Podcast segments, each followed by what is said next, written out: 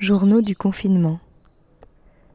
Une création sonore collective initiée par Diane Georgis avec la compagnie L'Artère et Jérémy Moreau avec Radio Oops.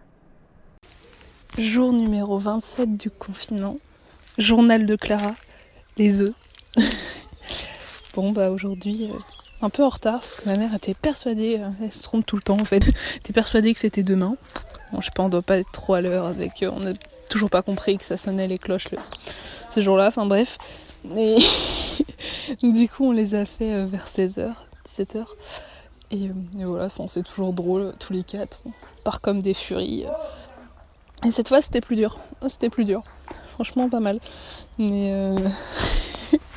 je suis comme une gamine, je cours de partout et tout. Je me penche, je soulève les trucs les plus improbables. Mais, euh... Mais voilà, c'est drôle quoi. Bon voilà, je me dis que en temps normal, je l'aurais fait avec mes cousins cousines.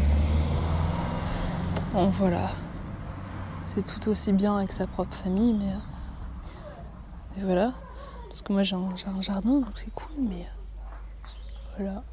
Il fait beau en tout cas. Il y a eu un temps bizarre un peu aujourd'hui. Un moment il pleuvait, un moment il faisait pas beau, un moment il faisait beau.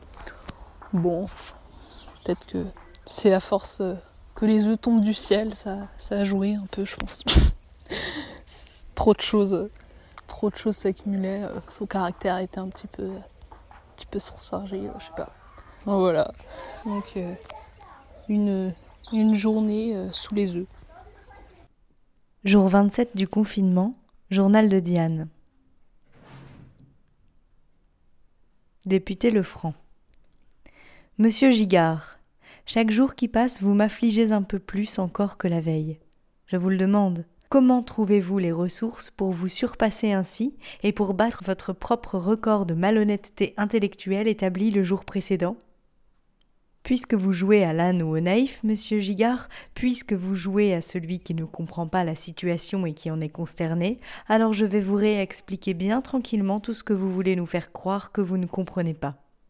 Oui, monsieur Gigard, nous, les députés du tiers-État représentants de la quasi-totalité du peuple français, nous avons décidé depuis un mois, malgré l'urgence et la crise que traverse notre pays, de ne pas nous engager dans le travail de réforme qu'on attendait de nous. Nous avons décidé de nous comporter comme ça aussi longtemps que les deux autres infimes minorités de la nation, enfermées dans leurs propres assemblées, ne seront pas sorties de leur intransigeance et de leur mépris, et ne nous auront pas rejoints. Pourquoi avons-nous décidé ça? Seulement un caprice? Non, monsieur.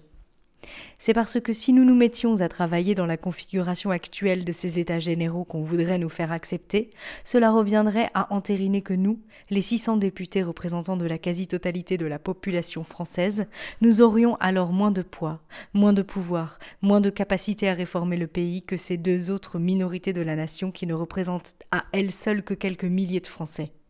Cela reviendrait à ce que les deux infimes minorités de notre pays, faisant alliance entre elles comme elles l'ont toujours fait dans notre histoire, l'emporteraient toujours sur nos propositions visant à l'intérêt général et à un changement profond de société. Voilà, monsieur Gigard, la réalité de la situation actuelle que nous ne pouvons pas accepter et qui nous oblige à ce blocage, à cette inertie. C'était un extrait de Saïra 1, fin de Louis, de Joël. Journal du confinement de Jérémy, jour 26 il me semble.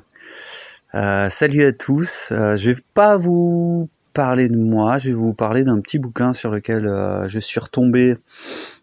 C'est un que sais-je qui date de 1959 sur la propagande politique. Petit 3. Règles d'orchestration.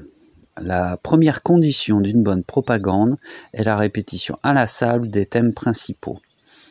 Goebbels disait drôlement L'Église catholique tient parce qu'elle répète la même chose depuis 2000 ans. L'État national-socialiste doit agir pareillement. Cependant, la répétition pure et simple engendrerait vite la lassitude. Il s'agit donc, tout en maintenant obstinément le thème central, de le présenter sous des aspects variés. La propagande doit se limiter à un petit nombre d'idées et la répéter inlassablement. La masse ne se souviendra des idées les plus simples que si elles sont répétées des centaines de fois. Les changements qu'on y apporte ne doivent jamais affecter le fond de l'enseignement qu'on se propose de répondre, mais seulement la forme.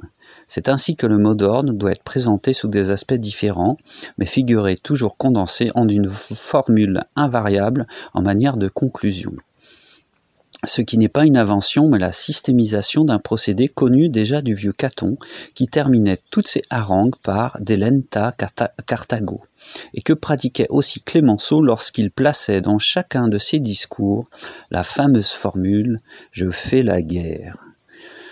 Voilà, voilà, ça, ça me fait penser à notre euh, déclaration de notre cher euh, président dès le début de, ce moment euh, particulier. 12 avril, Claire. Pâques. Soleil printanier pour cette fête chrétienne que nous expliquons à nos jeunes musulmans. Après la mort et la trahison vient la résurrection. De cet effondrement de toutes les règles, les codes, les priorités économiques et souvent anti-écologiques, y aura-t-il une résurrection d'autres valeurs et d'autres priorités? Notre communication virtuelle reste dense, bien au-delà de notre rythme habituel.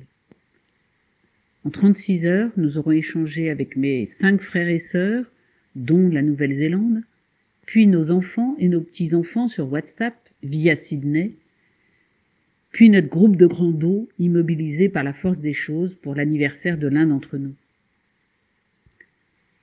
Les jeunes ont décollé le papier de la chambre que nous allons refaire, et l'un d'entre eux se met au travail scolaire.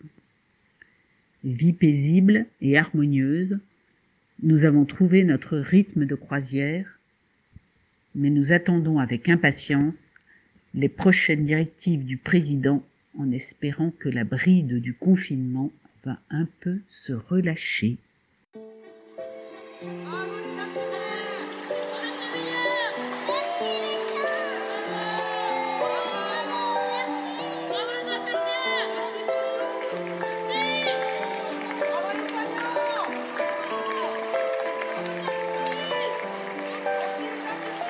En ces temps confinés, on s'est posé un peu. Loin des courses effrénées, on a ouvert les yeux. Sur cette époque troublée, ça fait du bien parfois. Se remettre à penser, même si c'est pas par choix. Alors entre les cris d'enfants et le travail scolaire, entre les masques et les gants, entre peur et colère, voyant les dirigeants flipper dans leur confuse gestion, en ces temps confinés, on se pose des questions.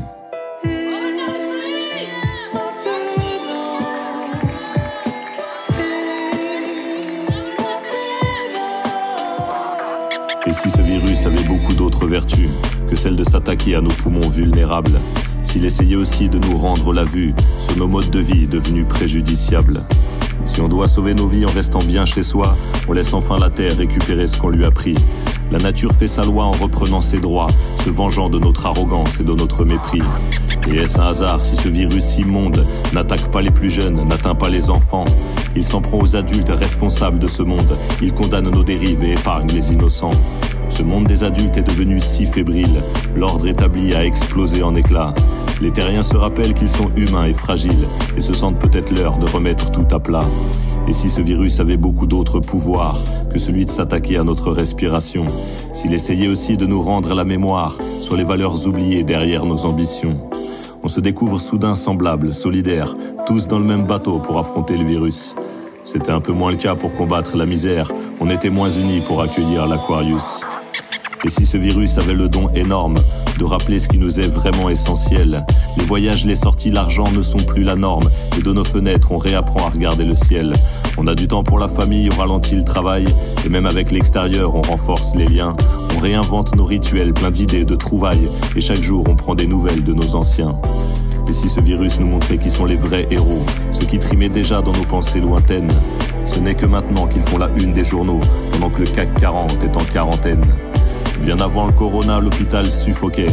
Il toussait la misère et la saturation. Nos dirigeants découvrent qu'il y a lieu d'être inquiets maintenant qu'il y a la queue en réanimation. On reconnaît tout à coup ce qui nous aide à vivre quand l'État asphyxie tous nos services publics. Ceux qui nettoient les rues, qui transportent et qui livrent. On redécouvre les transparents de la République.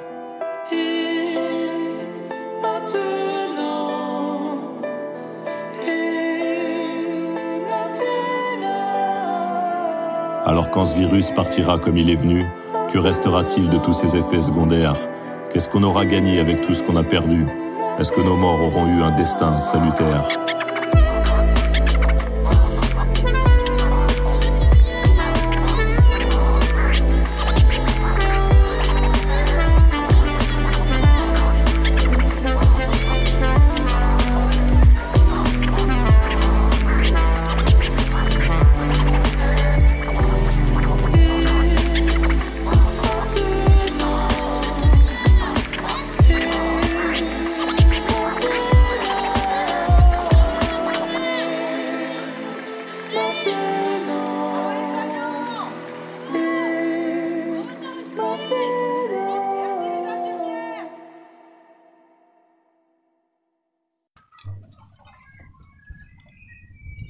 Jour 27 du confinement. Journal d'Aloïse et d'Anne-Flore. Bulle. Les herbes vertes dansent tout doucement dans le vent. Le lierre court sur le vieux mur en pierre. Il semble vouloir s'accrocher, il semble vouloir résister, il semble vouloir rester ici, pour toujours. Les bourgeons sur les branches du cerisier ont explosé en une multitude de petites pétales blanches. Il semble vouloir atteindre le ciel. Derrière, les maisons font comme un décor de cinéma, avec leurs toits, leurs tuiles noires qui ressemblent à des petits carrés de chocolat. Le tuyau d'arrosage jaune fait des grands cercles sur la pierre. À côté, rangés comme des écoliers sur une photo de classe, il y a des pots en terre.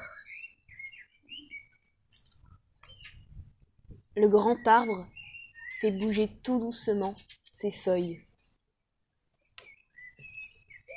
Des oiseaux amoureux, sur un toit plus loin, se chamaillent. Une brouette passe. Un bruit de feuilles mortes. Un doux chant d'oiseaux. Et plus loin, les poules. Il y en a trois. Ma préférée est la rousse, avec des plumes plus claires au niveau des ailes.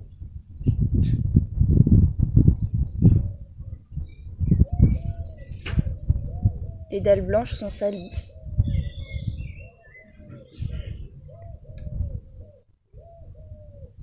Aujourd'hui c'est ainsi. Demain, Demain sera un autre jour. Journal du confinement de Jérémy, jour 26, il me semble. Euh, salut à tous. Euh, je vais pas vous parler de moi, je vais vous parler d'un petit bouquin sur lequel euh, je suis retombé. Euh, c'est un que sais-je qui date de 1959 sur la propagande politique. Euh, petit 3. Règles d'orchestration. La première condition d'une bonne propagande est la répétition inlassable des thèmes principaux. Goebbels disait drôlement L'Église catholique tient parce qu'elle répète la même chose depuis 2000 ans. L'État national-socialiste doit agir pareillement.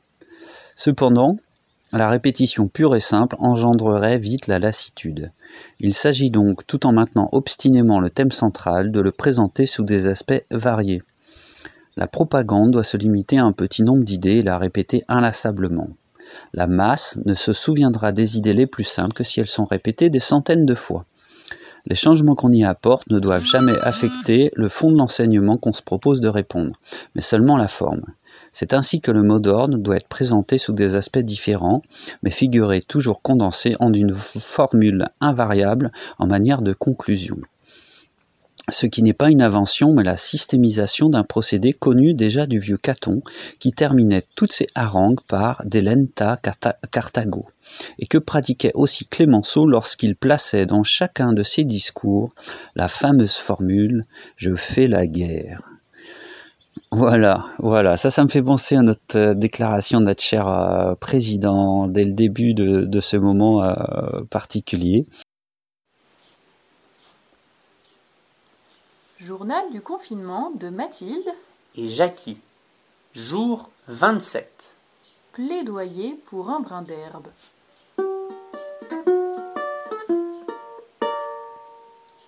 Pendant le confinement, on entend chanter et voler les différentes jantes ailées. L'abeille charpentière, cette grosse cuirassée, l'hirondelle rustique, la badouillante, et tout ceci dans un ciel vierge d'appareils volants imitant l'oiseau naturel. Des avions, quoi. En revanche, pas un jour ne passe au village sans que l'on entende vrombir des machines infernales raccourcisseuses de brins d'herbe. Et pourtant, si c'était le moment de laisser aux fleurs le temps d'enfiler leurs plus beaux jupons, de troquer la basse mansarde des hôtes de la strate herbacée contre une cathédrale enherbée, de découvrir qui se cache sous le masque de l'herbe mauvaise, et de soutenir la, rébellion du gazon, alors confinons tondeuses et débroussailleuses, sans dérogation. et dans les herbes hautes, Marchons, flânons, sentons. Écoutons. Gazon, rébellion, gazon, rébellion, gazon, rébellion.